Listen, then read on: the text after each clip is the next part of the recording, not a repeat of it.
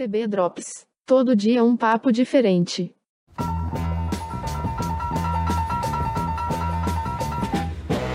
Olá, no ar TB Drops, Texto Brasileiro Drops. Uh, gravações curtas de temas que estão rolando no mundo da comunicação. Junto comigo, meu companheiro Reinaldo Maximiano. Tudo bem, Reinaldo? Tudo jóia. Estreando aí um novo formato do nosso podcast, né? Estamos ganhando filhinhos, filhinhos projeto. Filhinhos pequenininhos, já que os drops, como o próprio nome já indica, são curtos. Uh, qual é o tema do primeiro Drops, Reinaldo? O tema do primeiro Drops é a estreia é, de O Salvador da Pátria na semana passada. Né? Estreou semana Nós tivemos... passada no, no Viva, né? No Viva. Ergueu os índices de audiência do canal. Ergueu os índices de audiência do canal, né? Naque, naquela faixa de horário que a novela é exibida. A novela também está disponível no, no, no Globoplay, é claro, você precisa ser assinante, né? E, e que já está causando ali um, um, um buchicho, um rebuliço, um rebuliço no Twitter, porque as pessoas vêm postando coisas sobre a novela. E é curioso, porque é uma novela de 1989. É, se a gente parar para pensar, ela é inédita para grande pra parte do público. Eu arriscaria dizer até para a maioria do público, porque a reprise dela foi no, no final dos anos 90, né? Faz muitos anos. Faz muitos anos. Então, assim, é... eu creio que até para nós que assistimos a novela na época, ela acaba se revelando muito inédita também. Com Porque como nós não tínhamos... É... Por exemplo, eu tinha poucos capítulos da, dessa novela gravados, hum. né? Muito pouca coisa. E alguma coisa que está disponível ali, aqui e ali na, na, na, internet. Mas a obra, na sua integralidade, é, é uma obra grande, 180 capítulos, né? Exatamente. Lembrar de tudo, não, não, não...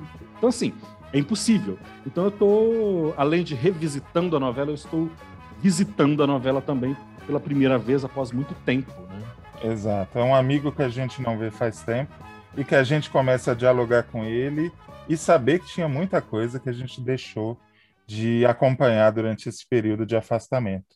Antes é, e vamos acompanhar do... por muitos meses. Exatamente. Antes do Reinaldo uh, falar o que ele acha da novela, eu vou ler um trecho para vocês uh, da fala do Alcides Nogueira, que é coautor de Salvador da Pátria, uh, uma fala dele que está registrada no livro Autores, História da Teledramaturgia da Memória Globo, foi publicado pela editora Globo em parceria com a Rede Globo.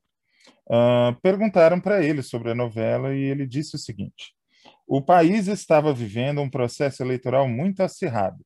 De um lado, Fernando Collor, do outro, Lula. Os dois representavam duas correntes políticas totalmente divergentes na disputa pela presidência da República. E, embora a novela se mantivesse isenta, o público, de certa forma, ligava a figura do Sassá à do Lula, talvez pelo tom popular que Lima Duarte dava ao personagem. A abertura da novela mostrava um camponês subindo a rampa do Planalto. Isso também pode ser, pode ter contribuído para esta visão. Mas isso não existia da parte do Lauro. A preocupação de cunhar um personagem lulista. Isso eu posso garantir porque eu estava lá. Na verdade, o Lauro estava detectando uma situação que ocorria no país naquele momento. O Salvador da Pátria fez muito sucesso, mas aconteceram mil coisas durante a novela. Além da questão política, o Lauro teve um problema de saúde. Nós estávamos num flat em São Paulo, cada um no seu apartamento, e certa madrugada, Laura, como eu, vampiresco, gosta de escrever de madrugada, ele bateu à minha porta. Quando abri, ele estava ali na minha frente, branco, cadavérico. Estou tendo infarto, pelo amor de Deus, me leva para um hospital. E lá fui eu levar o Lauro a um pronto-socorro cardiológico. Ele não queria que eu avisasse sua mulher por causa das crianças. Eu falei, Lauro, não posso assumir essa responsabilidade. No final das contas, não havia nenhum problema com o coração. Lauro estava com não sei quantas pedras na vesícula. Precisou ser transferido de hospital. Então, claro, peguei o telefone, liguei para a mulher dele e falei: vem para cá. Você tem que tomar conta do seu marido e eu tenho que tomar conta da novela assumir o salvador da pátria. Isso me marcou muito porque me mostrou o que é solidariedade entre autores, entre pessoas que criam, que sabem o quanto a tarefa é difícil, dolorosa e complicada. No dia seguinte ao episódio com Lauro, Carlos Lombardi me ligou Meus amigos me chamam de Tid, o Lombardi falou. Tid, estou com você. Estou indo para aí, para sua casa, para começarmos a trabalhar juntos. Embora o universo do Lombardi seja completamente diferente, foi muito bom saber que havia um outro autor disposto a brigar ao meu lado. Lombardi acabou ficando pouquíssimo tempo. A própria Globo resolveu fazer um remanejamento. Ana Maria Moretson foi trabalhar comigo, mas ela também ficou pouco tempo. Saiu para escrever Tieta com Agnaldo Silva e Ricardo Linhares. Nesse momento, Lauro quis retomar a novela. Ele é impressionante, trabalha muito e tem uma força criativa imensa. Foi uma coisa louca, pois eu ia para a casa dele e ele ainda estava deitado na cama, com os pontos da operação.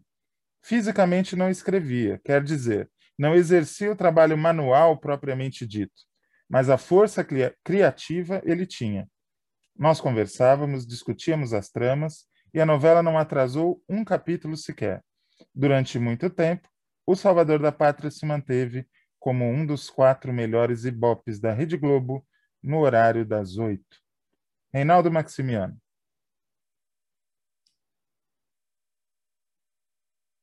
Oi. Me diga, o que você tem a dizer sobre O Salvador da Pátria? É emocionante esse relato que você acaba de ler, assim, por, por conta dessa questão de uma, de, da solidariedade entre os autores, né? Sim. E, e por conta dessa leitura que o, que o Alcides Nogueira faz do processo, da história, leitura do tempo, que é essa capacidade que as novelistas e os novelistas têm, né, de ler esse tempo, né? Ah, é curioso porque eu só fui saber deste bastidor de Salvador da Pátria, né, dessa questão do, do, do Lauro César Muniz, das pedras na vesícula, quando eu li esse livro. Uhum. Eu não sabia deste, foi, deste foi bastidor. Muito pouco divulgado na época. Uh, diziam apenas que o Lauro estava fazendo um tratamento de saúde, mas esses bastidores realmente eu acho que só esse livro que revelou. Acho que só, só aí. Eu não sabia disso, assim. Uhum. O curioso é que, para a gente que estava uh, assistindo, a gente não foi afetado por esse bastidor. Porque, é... vamos lá, vou ler aqui uma nota logo da estreia da, da, da novela. É do dia é do dia 18 de janeiro, né, no mês de estreia da novela. É uma nota que saiu no Jornal do Brasil, 18 de janeiro de 1989. Uhum. A novela O Salvador da Pátria já é fenômeno. Nunca uma história da TV Globo, nunca na história da TV Globo, uma novela das oito registrou nos primeiros capítulos os índices de audiência alcançados pelo novo trabalho de Lauro César Muniz.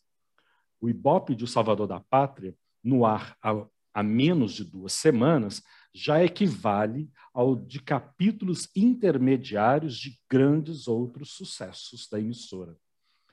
É, tá, a gente até poderia pensar que é um pouco da rebaba da audiência da novela anterior, que vale tudo. Né? Mas, mas a, nós já estamos aqui, né? a novela estreou no dia 9 de janeiro, dia 18, a novela já estava ali há dois, duas semanas, então acho que já é um tempo. Se a novela fosse ruim, já teria tempo dela ter sido Exato. rejeitada, Exato. né? Já teria tempo de ter sido rejeitada. E vamos lá. O Salvador da Pátria, quando a gente olha ela no seu todo, ela tem tudo para dar errado. Tudo para dar errado. É, é, engraçado, mas olhando o cânone da teledramaturgia, tudo para dar errado. Tudo para dar errado. Ela poderia ter dado errado na primeira semana. E ia ser um Deus nos acuda. Né? Porque, assim, é perfeita essa leitura do, do, do, do do, Alcides, eu vou chamar ele de Tid, ele não é meu amigo pessoal, mas assim, eu acompanho o trabalho dele há tanto tempo que eu me dou o direito de ser Eu não sei o que, que ele vai achar disso.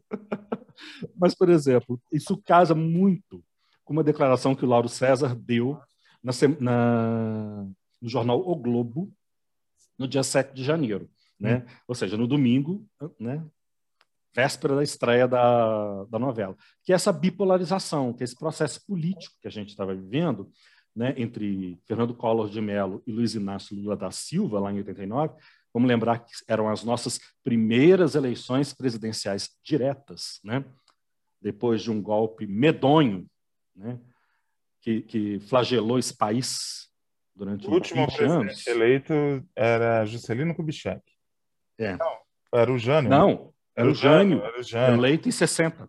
Eleito em 60, Jânio, exato. e o vice dele era o João Goulart. Isso. Que era um golpe exatamente para evitar que o João Goulart fosse uh, sentasse a cadeira da presidência, né? Uhum. Mas essa leitura da, da, polarização que o Tid faz é uma leitura muito boa, muito oportuna mesmo, porque o, o Lauro, ele, num determinado momento da entrevista, ele fala isso aqui, ó. Há uma coisa engraçada no interior do Brasil. As pessoas apelidam os partidos. Na região onde nasci, o partido mais popular é chamado de pé rachado. E o partido das elites é conhecido como Macaúba. É. E eu não sei de onde vem essa designação. A novela terá isso também, que é isso que a gente vai ver em Salvador da Pátria.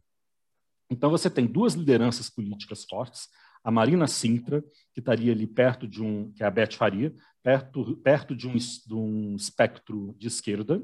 Isso. O marido foi revolucionário, foi guerrilheiro, foi guerrilheiro, na verdade. Ela é herdeira do legado político desse homem, né? Ela é herdeira do legado político desse homem. Até tem uma cena muito bonita que a filha dela, Camila, que é a, a Mayara Magri, faz, é, que fala assim: ah, meu pai é só um nome de rua.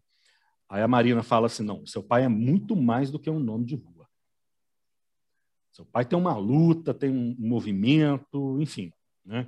Porque a menina começa a se envolver com o Juca Pirama, que vai ser assim, uma. Brilhante uma interpretação de Luiz Gustavo. Brilhante interpretação do Luiz Gustavo. Luiz Gustavo sendo patife pela segunda vez com, com o José Maier. Exatamente. Maier não, José Wilker. José Wilker. Já tinha, já tinha feito isso em Anjo Mal, né, do, do Cassiano. Então você tem um espectro da Marina, né, da, mais à esquerda, o Severo Blanco, que é esse representante, representante das elites, né, dos, dos latifundiários, né, e um cara que transita no centro, né, numa gravita ali num, num, num centro de uma política popularesca, que a gente hoje apelida de centrão, né, que é o Juca Pirama, que é aquele cara que denuncia as pessoas, denuncia os políticos. A novela começa exatamente com uma denúncia moral. É um político que ele não tem programa, ele não tem ideologia, ele tem pressa. Ele tem pressa, ele quer poder, né? Ele tem pressa, é isso. Então é uma novela que já começa com um escândalo sexual. Olha só, a novela abre com um escândalo sexual, que é a amante do Severo Blanco, que é uma moça, a Tássia Camargo que faz, uma moça chamada Marlene, né? uhum. que o Juca Pirama chama de menininha. Né? É, fazendeiro, deputado safado que quer, candidato a deputado safado abusando de menininha, né? apelando ali para o aspecto mais moral. Né? Inclusive, eu acho maravilhosa uma cena em que o pai da Marlene, feito pelo Paulo César Pereira, vem da Bahia e aparentemente vai pressionar o, o Severo Blanco Severo. a assumir o romance e a honrar o compromisso que ele assumiu com a filha quando a deflorou, digamos assim. E uhum. a cena termina com o pai negociando o passe da própria filha e auxiliando na construção de toda aquela farsa. É, se há coisa mais contemporânea, eu desconheço. Desconheço coisa mais contemporânea. E mais contemporâneo ainda é uma professora que sai de um grande centro e vai para essa cidade chamada Tangará, né, Estaria perto de onde, assim, mais ou menos? Tangará seria noroeste paulista, região de Catanduva, São José do Rio Preto, onde na época a laranja era a principal cultura. Inclusive, isso. Isso, a, ver a novela hoje dá a dimensão da nossa tragédia. Todos esses laranjais viraram é, plantação de cana. Uma tristeza, uma tristeza. Porque naquela época era ali a grande cultura da, da do Noroeste Paulista, né? Isso. Então, essa professora vai para trabalhar com alfabetização de adultos, de boia fria, né? E dentre esses boia frias está ali aquele que é acreditado na abertura da novela, né? O Lima Duarte fazendo Sassamutema, o Salvador da Pátria, né? O e o Sassamutema é esse homem já de 50 anos, iletrado, ele não sabe ler, não sabe escrever, mas que fica assim apaixonado pela professoria. Né? E ele vai ser arrolado aí numa trama de um casamento forjado com a Marlene para encobrir né, um relacionamento extraconjugal do Severo Blanco, né? que é essa coisa do defensor da família, da propriedade privada, dos bons costumes, né? Que está ali é, posando para foto de margarina nas revistas, né? mas que nos bastidores está ali refestelando na sacanagem. Né? A mitológica figura do moralista sem moral, né? Exato. E o Juca Pirama vem ser esse cara que é vai posar de moralista, mas é um belo de um traficante de drogas. Né? Então, já que nós estamos caminhando para o final do nosso Drops, uh, você acha que a novela envelheceu bem? É uma novela que continua relevante? Eu nem diria que essa novela envelheceu. Essa novela continua nova. Essa novela continua. Parece que ela foi escrita ontem. Por quê? Porque essas estruturas de poder e essas estruturas políticas estão todas aí. É verdade. Esses políticos de esquerda, esses Algumas, inclusive, de direita. né, Rei? Sim, continuam aí. Eu acho que talvez o que tornou a novela desatualizada é essa informação que você traz, da cultura de laranja não ser mais a tônica do noroeste do estado paulista, né? Uhum. Do noroeste paulista. Mas, tirando isso, a novela é extremamente atual. A novela uhum. é atualíssima. Vamos lá, o texto do Lauro César é aquele texto que dá saudade. Porque quando a gente assiste a novela, assim, gente, o que a gente vem assistindo nos últimos anos não é muito bom, não. Porque isso aqui é texto, isso é drama. Né? E aí, Lauro César com, com Alcides Nogueira. Né? Uhum. Uh, então, assim, essas lideranças políticas, né? Tem um autor que eu gosto muito, que é o Vitor Nunes Leal. Ele tem um livro chamado Coronelismo, Inchada e Voto. Uau. ele fala daquela questão de... Oi? Uau! Pois é, coronelismo, inchada e voto. Que é aquela coisa do voto de cabresto. Sim. E ele fala uma coisa que é assim, o coronelismo ele sempre vai vir à tona porque a seiva que o alimenta ainda é forte, ainda resiste no Brasil, uhum. que é a uhum. concentração fundiária. Com certeza. Nós não fizemos então, a reforma agrária, nós não. não fizemos as reformas de base, que estão aí para ser feitas desde os anos 60. Uh, nós, nós, não, não demos dignidade para o trabalhador rural. Empurrando tudo com a barriga. Né? Se a gente for ver um programa simples, básico, de eletrificação rural, de levar luz os rincões mais remotos do país. Foi feito agora em 2004, 2005, recentemente, outro dia. Até outro dia essas pessoas não tinham luz. Exato, exato. Então, assim, uh, essa. Por que, que a novela continua atual? Primeiro, porque o Lauro César Muniz, nós vamos falar mais dele aqui no Drops, né, é, ele persegue uma temática política. Uhum. E como a nossa estrutura ela se altera muito pouco, né, de 89 para cá, uh, isso deixa com que a temática central da novela permaneça como atual. Então não tem nada desatual ali. Uma outra coisa que é atualíssima na novela é mãe e filhas falando abertamente sobre sexo. Sim, sem amar. Olha, sabe? É, que é a Marina Sintra, Beth Faria, com a Suzy Rego e a Maiara Magri. A onipresente Suzy Rego, né, que no momento está no ar em praticamente todas as novelas de Globo Viva, e SBT. Né? Pois é, e ela está muito legal em O Salvador da Pátria, porque Isso. ela é aquela personagem que fica ali é, a ovelhinha negra da família que fica dando espetadas nas pessoas, jocosas, né?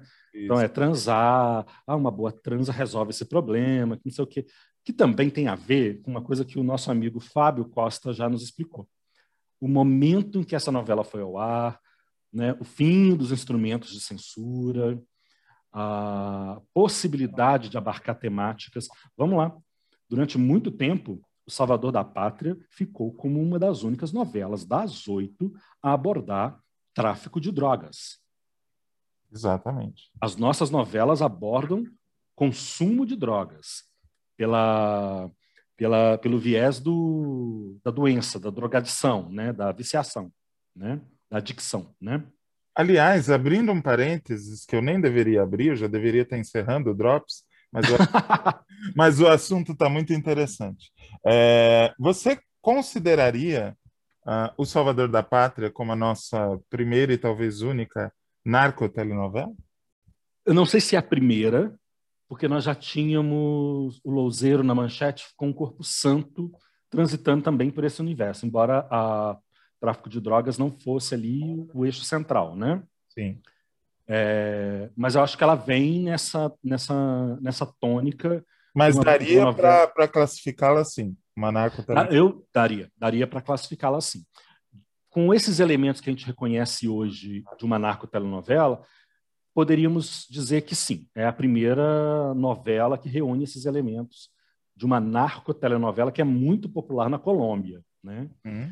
É, é uma pena que não teve continuação, né? que, que, que é uma área muito profícua. Né? Sim. Rende várias histórias, mas é, não gerou herdeiros. Né? Ninguém se encaminhou para isso, a não ser o próprio Lauro é, é, em Poder Paralelo. Sim. Que traz essa questão do, do, do, do narcotráfico. É, essas novelas são interessantes, Salvador da Pátria fica com essa marca também, é porque o tráfico é uma realidade. E a dramaturgia brasileira, não sei, ela não entra nessa seara por alguma razão. Eu acho né? muito importante a abordagem da novela uh, desse assunto pelo seguinte: é no interior de São Paulo, onde as pessoas são majoritariamente brancas, é. Uhum. A, a, aqui na, na minha região, negros são efetivamente minoria, né? E são pessoas ricas, poderosas, influentes, e são, é mostrado o tráfico como ele realmente é. O tráfico não é só o morro do Rio de Janeiro, não é só a periferia de Salvador, não é só uh, feito por negros, pobres e degredados o tráfico está no Congresso Nacional, no Senado, no STF e em todas as altas rodas, né? Isso Sim. eu acho muito importante e muito corajoso. Sim, e porque exatamente essa região de São Paulo, né, do, do Noroeste, é rota do tráfico. É sabida e conhecidamente rota do tráfico. Porque né? aqui se cruzam, para quem não conhece, se cruzam rodovias como a BR-153, que corta uhum. o Brasil do Rio Grande do Sul ao Pará. Uh, vem, a, a, a, vem várias estradas do, do, de Minas Gerais, Mato Grosso, Goiás. É uma região onde cinco, seis estados estão muito próximos, né? Uh, Paraná, Sim. Mato Grosso do Sul, São Paulo, Minas Gerais, Goiás. Uh, próximo, não é muito distante do Paraguai.